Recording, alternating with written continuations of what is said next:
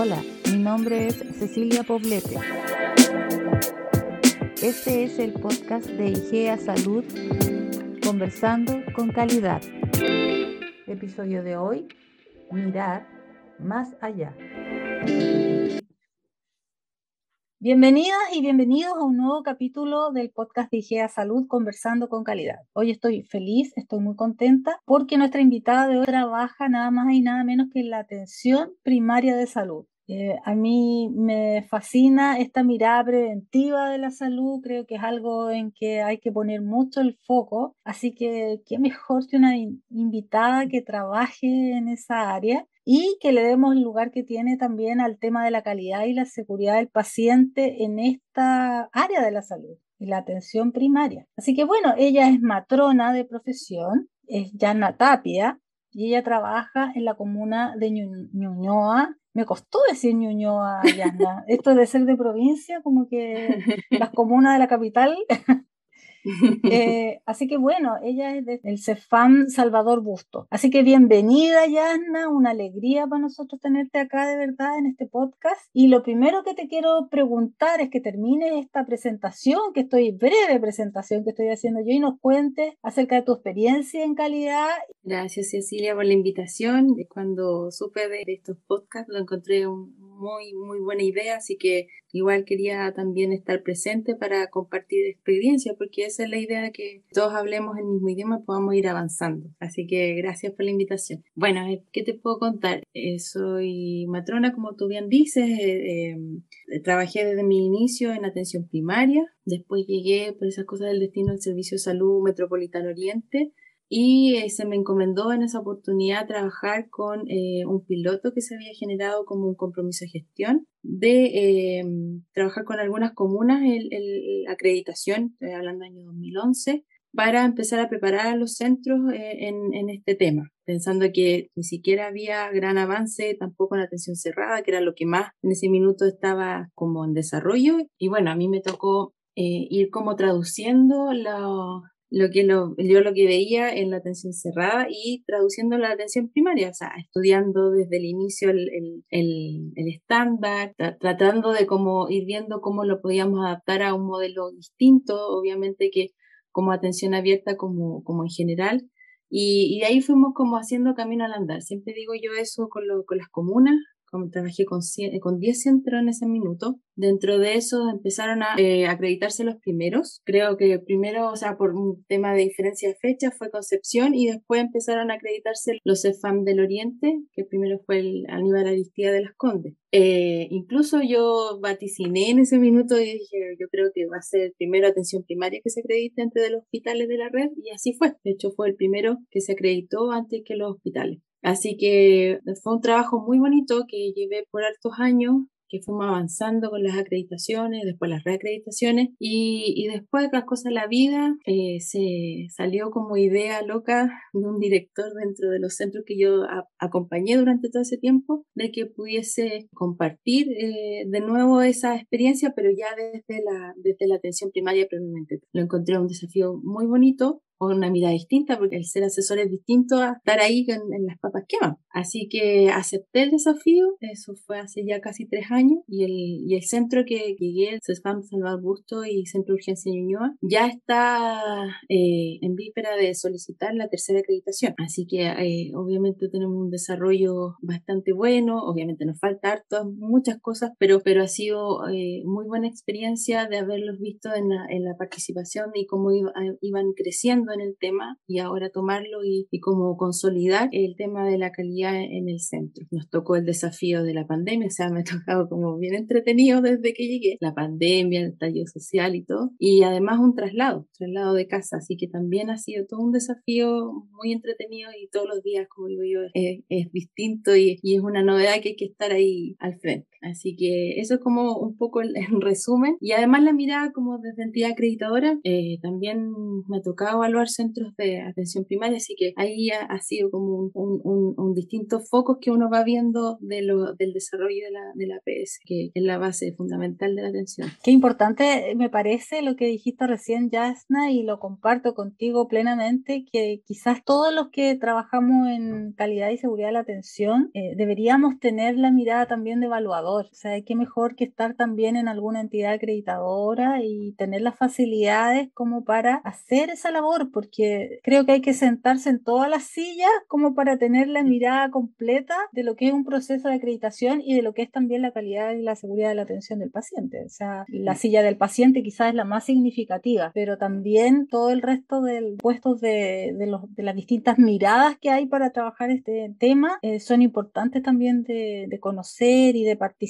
como para poder alcanzar logros. Yasna, ¿usted cree que la APS, su APS, la APS de ustedes ahí en la comuna de Ñuñoa, es una excepción o tú crees que eh, esto de la APS a nivel nacional estará preparado este equipo como para avanzar en estos temas? Te estoy hablando de la estructura, te estoy hablando desde el principio, desde las autorizaciones sanitarias hasta los procesos, las mediciones, los indicadores, los planes de mejora, etcétera. ¿Cómo ves tú a tus colegas de atención primaria en esta temática? Me imagino que tienes contacto también con otras redes de salud, tú como evaluadora también habrás visto la situación de ellos. ¿Qué te parece a ti? A ver, yo creo que mm, desarrollo está parcial. Creo que hay harta brecha con todo el tema de infraestructura y autorización sanitaria, pero como la APS se destaca en, en como en las ganas de hacer cosas, yo creo que de repente es desafiante para la APS y como perfil del funcionario de APS es como muy de vamos, vamos con todo, si hay que hacer, por ejemplo, la vacunación, vamos con todo, si hay que hacer el tema de, de epidemiología, o sea, como que se sube al carro muy fácilmente. Yo creo que en ese sentido es un plus y hay desarrollo. Yo he visto que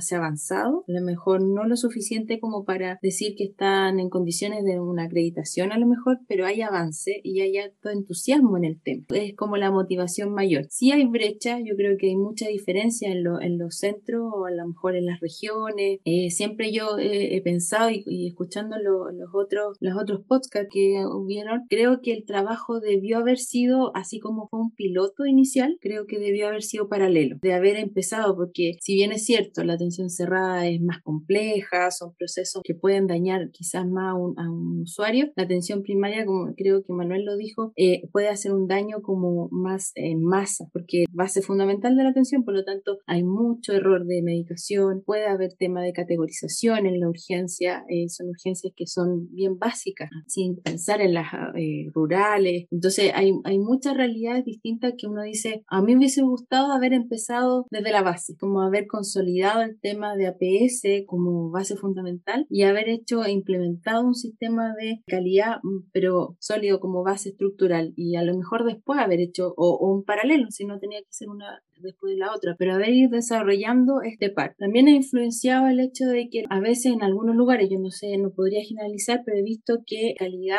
lo llevan distintas áreas. O sea, el mismo ministerio, calidad está como calidad de los hospitales y calidad APS en la DIVAP. Entonces eso también hace que los avances, por un lado, no necesariamente conversan con lo, lo, de APS, que era lo que a mí me favoreció cuando tomé el piloto, porque iba mirando lo que pasaba encerrada y, y lo traducía, iba como advirtiendo, mira, pasó esto en el hospital, tenemos que ver, ojo con, con la ficha clínica, con esto. Entonces, era un aprendizaje que, que lo encontré bastante enriquecedor. Entonces, eso creo que al dividirlo eh, se pierde, se pierde. Entonces, toda la experiencia que puedo haber y ya el, el, avance que tienen los hospitales o las clínicas hace que, que tú te sientas como, como sin herramientas. Entonces en ese minuto no habían interpretaciones, en ese minuto nadie entendía mucho, no había muchos cursos del tema. Entonces ahora que hay un conocimiento de base, no se puede, no, no hay esa comunicación, no hay esa de compartir estas experiencias, que si bien es cierto, sabemos que somos complejidades distintas, pero los procesos son muy parecidos en algunas cosas. Entonces creo que eso como que faltó de mantener mantener en el tiempo. Si te entiendo bien, Yasna, hay dos líneas que bajan desde el ministerio que son paralelas y que no necesariamente conversan bien. Una no está recogiendo la experiencia necesariamente de la otra y por lo tanto eso hace retroceder un poco el avance de estos procesos en atención primaria de salud. Claro, o sea, yo creo que a lo mejor más que retroceder, a lo mejor no hay una, no hay una, ¿cómo se llama? Eh, Continuidad. claro, caminar conjunto. Yo creo que a lo mejor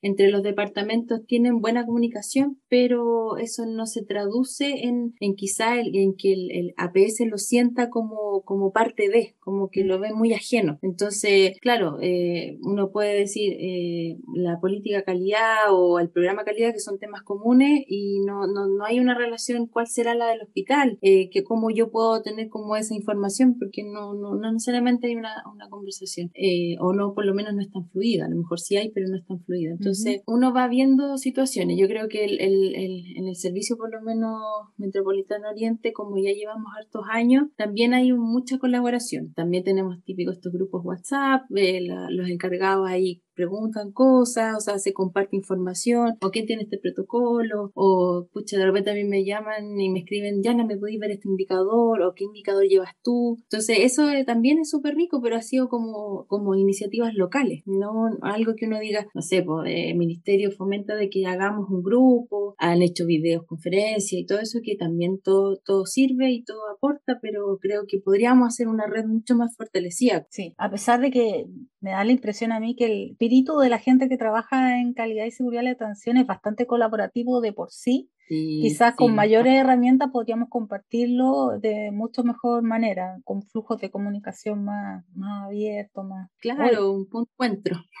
Puntos de encuentro. Yasna, te escuché decir hace un rato, no sé si, si entendí bien, que tú estuviste interpretando un poco, traduciendo tu experiencia o la experiencia que había instalada en atención cerrada hacia la APS. Entonces, esta interpretación, traducción, lo que fuere, eh, tiene que ver un poquito con quizás con que el estándar de atención abierta no, no sé si conversa muy bien o no con el modelo que está instalado en APS, el modelo de atención de ustedes, porque el modelo de atención de APS es muy diferente a los modelos de atención, se necesitan diferente, pero es diferente al modelo de atención cerrada. Ustedes tienen carpetas familiares, ¿cierto? Un sinnúmero de diferencias em, y su cercanía también a, a los pacientes, que no es igual eh, el área hospitalaria. Entonces, ustedes, por ejemplo, van a, hacen atención a domicilio también, etcétera. Entonces, hay cosas ahí que a uno le quedan dando vuelta y uno dice, ¿cómo eh, la característica de ficha clínica única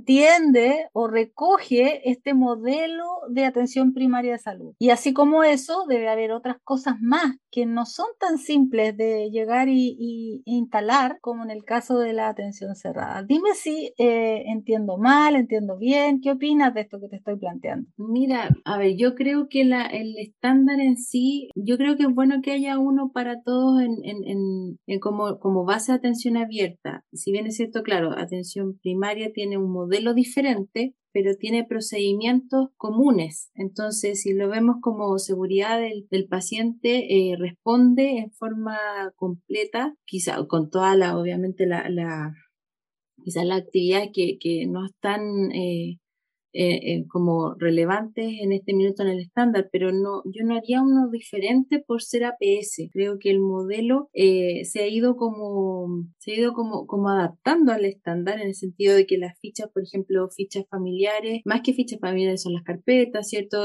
tenemos la ficha electrónica en su gran mayoría, eso incluye la, el tema familiar, pero sigue siendo ficha clínica única, entonces no, no, no, no ha habido en el avance, no ha habido una dificultad de que seamos APS, considera la urgencia, considera SECOF, costas rurales, que, que es muy relevante por, por la, a veces la distancia entre un centro y otro. Encuentro que hay, hay procedimientos que, que no están considerados, que lo encuentro relevante, que no estén. Por ejemplo, todos los procedimientos de, de matrona, inserciones de dispositivos, inserciones de implante, se hacen muchos procedimientos que no están normados, que no está o que no es exigible, que creo que quizás son incluso más riesgosos que, que los que están evaluados en atención abierta. Y también obviamente ha evolucionado con todo lo de la pandemia. Eh, no sé, pues ahí ya nosotros hemos tenido y seguimos teniendo salas de observación prolongadas por el tema de COVID. Entonces van surgiendo eh, instancias que uno dice, el estándar nos quedó chico, pero no por ser APS, sino que atención abierta incluye muchas más cosas que son relevantes. Operativos médicos, por ejemplo, telemedicina, temas que, que de repente como que eh, ustedes eh, consultan a la superintendencia, me imagino, por estas singularidades que aparecen de repente para acreditar, me imagino, ¿sí? Sí, vamos, preguntando el tema de, los registros mínimos, por ejemplo, que nos tocó mucho y todavía está eh, instaurado el tema de los equipos de epidemiología, los seguimientos de, TTA. Va surgiendo como mucha el tema incluso del procedimiento, solo de tomar la PCR también es un procedimiento nuevo que, que lo más probable que quede en el tiempo. Entonces son situaciones que uno va consultando, si por ejemplo desde la autorización sanitaria que corresponde toma de muestras al procedimiento, que es, son cosas nuevas que uno va consultando y va, aclarando. La vacunación, que es extramural, que independiente que sea extramural, tenemos que eh, dar las, las, condiciones seguras a los, a los, usuarios, sobre todo que son tan masivas. Entonces, todo eso eh, eh, creo que a veces a lo mejor la PS puede no dimensionar lo que calidad influye en eso y con el tiempo a mí me, me da mucho gusto ver que la gente, por lo menos en mi caso, se acerca y me dice, oye, Yana, ¿por qué no revisamos el protocolo de vacunación? Porque ahora con lo extramural hay que incluir la dinámica, la observación todo. Ok, sentémonos y trabajamos. O sea, lo de la observación prolongada también, protocolicemos eso, perfecto, sentémonos y lo veamos. Entonces, eso igual es rico porque nace desde la gente decir que hay necesidad de estandarizar y son situaciones que no están dentro de la pauta, pero igual se desarrollan y es una necesidad que, que podríamos perfectamente incluir en el, ojalá en nuevos estándares de atención abierta, pero yo no lo especificaría tanto por el modelo. Yo creo que sí le falta, pero como atención abierta en general. La atención abierta ha tenido que desafiar muchas instancias que, como se entiende que la, la parte hospitalaria está muy sobrecargada y se ha tenido que trasladar las atenciones, incluso de especialidad a veces, a la atención primaria o atención abierta. Entonces, eso creo que es relevante como considerarlo. Oiga, y volviendo al tema de, de las redes, los contactos, eh, ¿ustedes como APS tienen redes de, calidad? digamos, ustedes se comunican con otros colegas de APS? O sea, a, mí me ha tocado eh, trabajar, bueno, como te comentaba, con la atención primaria de, del mismo Salud, Oriente. De repente eh, ha, habido situaciones que me ha tocado harto, bueno, antes de pandemia, obviamente, de recibir delegaciones de otros eh, centros, de otras regiones, de Copiapó, por ejemplo, San Felipe, a pedir como ayuda o compartir experiencias, que ha sido súper rico porque igual también el crear conocimiento es mutuo, así que uno entrega y también el otro también da idea y así uno va, va creando nuevas alternativas. Así que en ese sentido, y, bueno, hace poquito hubo una, una video de la experiencia del hospital de Calbuco que fue súper bueno, encuentro yo, de, de haber convocado a todos, que eso es lo que yo, a lo que me refería antes de que igual es atención cerrada, baja complejidad y como que el intermedio, es decir, un modelo comunitario, pero atención cerrada, y se convocó a hospitales y atención abierta. Yo creo que eso fue súper bueno porque de ahí nació el hecho de hacer una red y creo que eso hay que desarrollarlo, hay que, guiarlo porque creo que la idea es que sea para trabajo colaborativo. Así que espero que esa red se mantenga y que, y que podamos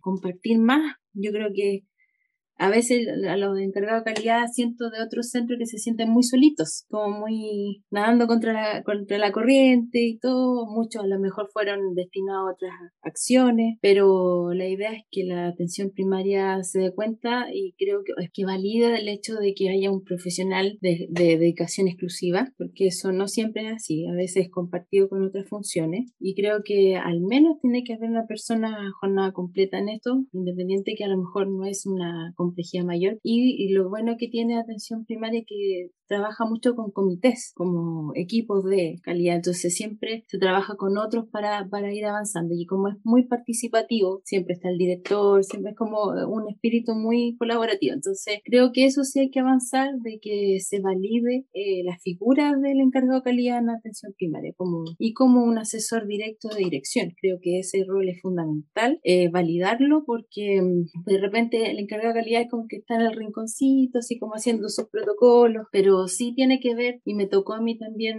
eh, ser parte o por lo menos sobre todo cuando partió el tema de la pandemia, estar ahí muy, muy eh, de apoyo con todo lo que, con las decisiones. Eso te iba a preguntar, te iba a preguntar sobre los focos actuales en pandemia, de, de o sea, la importancia, la relevancia que tiene hoy día las infecciones y también la calidad y la seguridad de la atención. Yo me imagino que los focos y, prioridades actuales de la APS tienen que ver con esta temática. Ha sido súper relevante y, ahí uno ve la, el desarrollo. No puedo decir que a lo mejor la cultura está instaurada de calidad, pero sí ha, habido un avance, por lo menos en mi caso. Y, claro, se, se respeta mucho la opinión de calidad porque no es solo por un tema de acreditación, sino que también por un tema técnico, como que siempre como los encargados de calidad somos súper mateos, estudioso, entonces del tema que salga uno estudia, ve esto, la evidencia, entonces en ese sentido es, fundamental apoyo para el equipo directivo para la toma de decisiones. Yo creo que eso es fundamental como que avance esa, esa, esa mirada de, del encargado de calidad en. Creo que eso hay que desarrollarlo como perfil, como, como más que a lo mejor el encargado, el gestor, o sea, como, como parte de, de, la gestión, más que hacer como el encargado, porque suena como que el peso de la, de, la calidad es como de uno, pero la idea es promover el trabajo de los equipos, la, el compartir, el, el, el, el, supervisar, pero más que nada como de apoyo. Siempre eso, eso siempre cuando dice, ay, la calidad, eh, pero más que nada de, de acompañamiento en, los procesos, eh, más que una persona que, que esté ahí como solo criticando, sino que sea como el, el gestor gestor de, de desarrollo, de, de capacitaciones también, porque uno siempre, siempre es súper educativo con el equipo, eh, les enseña que los indicadores, o sea, e, en ese sentido la idea es que todos avancemos. Entonces, qué mejor si, si también hay redes entre, entre, los, entre los encargados de APS, porque unas son realidades distintas que también uno va aprendiendo, hay otra que también de repente hay, hay, hay cosas que uno ya vio que podía hacer, el uso de la tecnología, de repente herramientas que hay en, en, en mismo Internet gratuita que uno dice, también te puede servir. Y ese compartir es súper enriquecedor. Yasna, tú me nombrabas que ya van por tercera, por tercer proceso ustedes en el centro. Sí, ahora nos toca solicitar el tercer proceso. ¿Cuántos CEFAN estarán en una situación como la tuya? Yo creo que son de los, si no son el único, deben ser de los pocos o estoy equivocada. Cuéntame. yo creo que son pocos, pero por lo menos en el oriente, eh, donde está el otro CESPAM de, de Ñuñoa, que es el Rosita Renal, en Macul hay dos centros también en esa situación, que, como que solicitamos la acreditación como cercano, las Condes también. Ya. Está, entonces, eh, por lo menos nosotros en Oriente fuimos varios los que estamos en esa situación. ¿Y te han tocado ya proceso en situación de pandemia con, con una evaluación mixta o, o todavía no? ¿O te ha tocado evaluar como evaluadora ya un proceso mixto? Me tocó participar en la mesa de trabajo con el Ministerio y la Superintendencia representando a la entidad como directora técnica. Eh, así que estuvimos ahí en la creación de la, de la IP50 y después la 53. Hicimos pilotos, eh, así que eh, esa parte me, me, tocó participar harto con las otras entidades y, y, no, no me toca. Me va a tocar próximamente un, un proceso híbrido, pero, pero todavía no, no toco. O sea, lo he hecho más en el centro.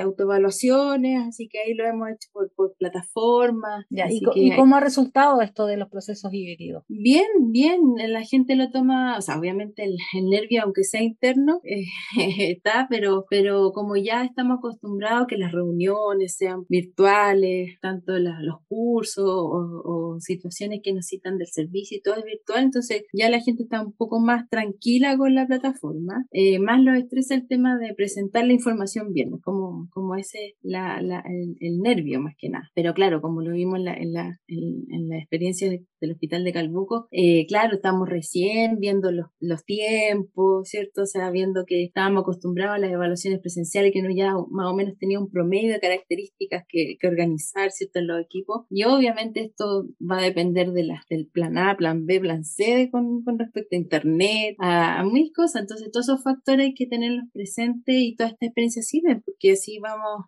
vamos ajustando y vamos viendo cómo va a ser nuestro proceso después futuro. Claro, hay muchas personas que dudan del COVID, hablan de la pandemia. Yo me imagino que si hay una pandemia, tiene que haber sido una empresa de tecnología la que lo hizo, porque si hay algo que, ha subido eh, la tecnología y algo en que todos nos hemos subido, yo creo que lo positivo es que todos hemos aprendido a trabajar con esta herramienta, hasta la evaluación de calidad, que ahora es una forma híbrida donde se puede evaluar em, en forma remota al menos los primeros elementos medibles, ¿cierto? Y me imagino que la constatación, la constancia de evaluación periódica es lo que queda para, para el terreno. Ahora, también creo que el, hay que proyectarse eh, en que esta situación sea una alternativa. Creo que no, no, no hay que descartar, yo creo que la, situación cuando ya se empieza a, esta nueva normalidad difícilmente vaya a volver a ser 100% como antes. Mm, por lo tanto, hay que proyectarse que vamos a estar con esta tecnología y esta situación de, evaluaciones eh, híbridas por harto rato, yo creo. Así que en ese sentido hay que, hay que ir avanzando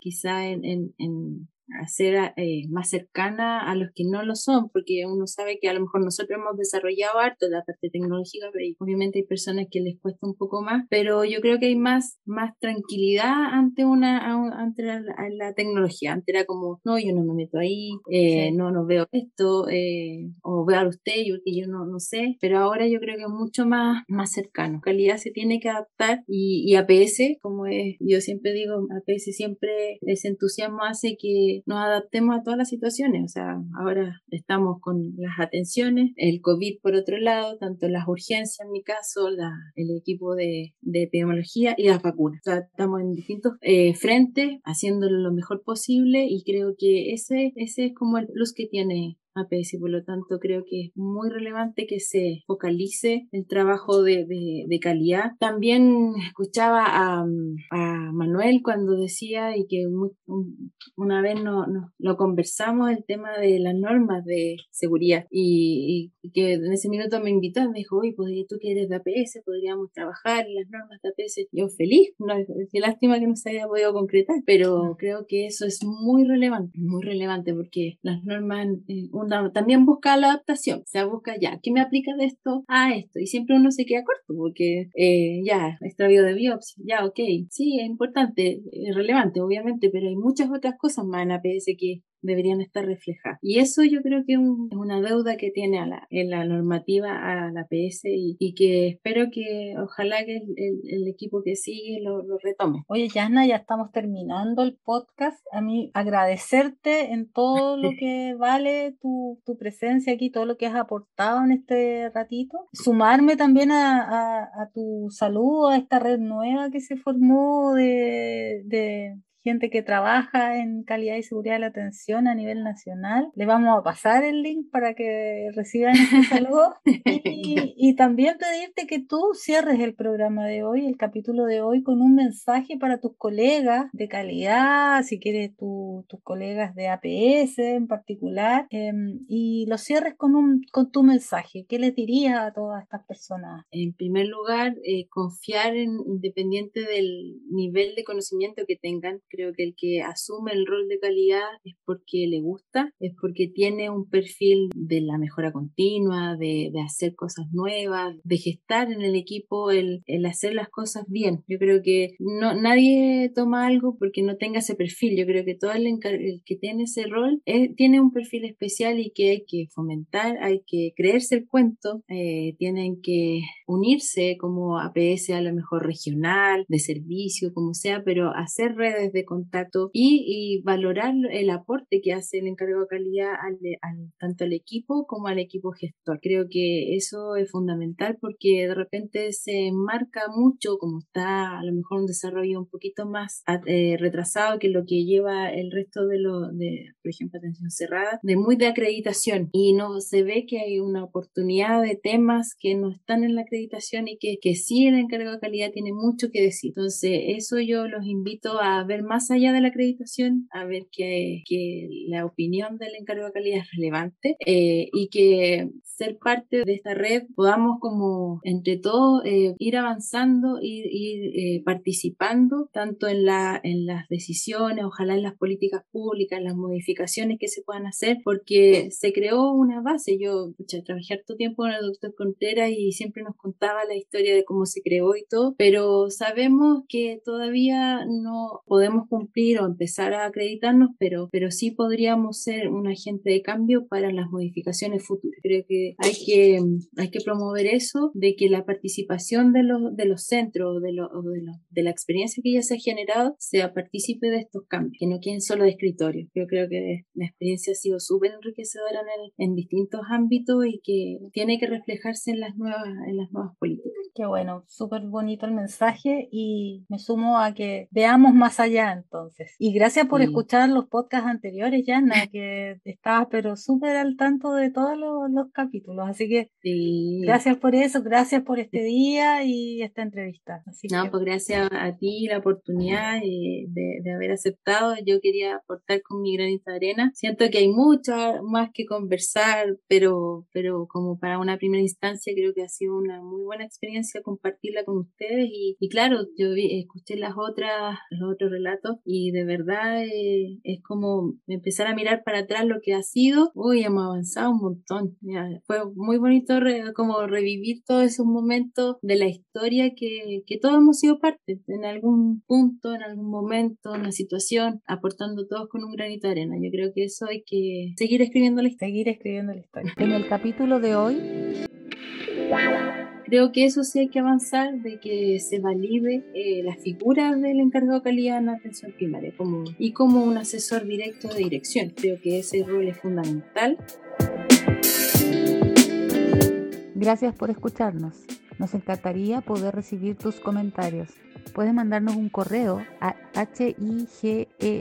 higeasalud.igea.cl. También nos puedes mandar un audio a nuestro WhatsApp más 569-3867-5849 o puedes comentarnos directamente en nuestra página web www.igea.cl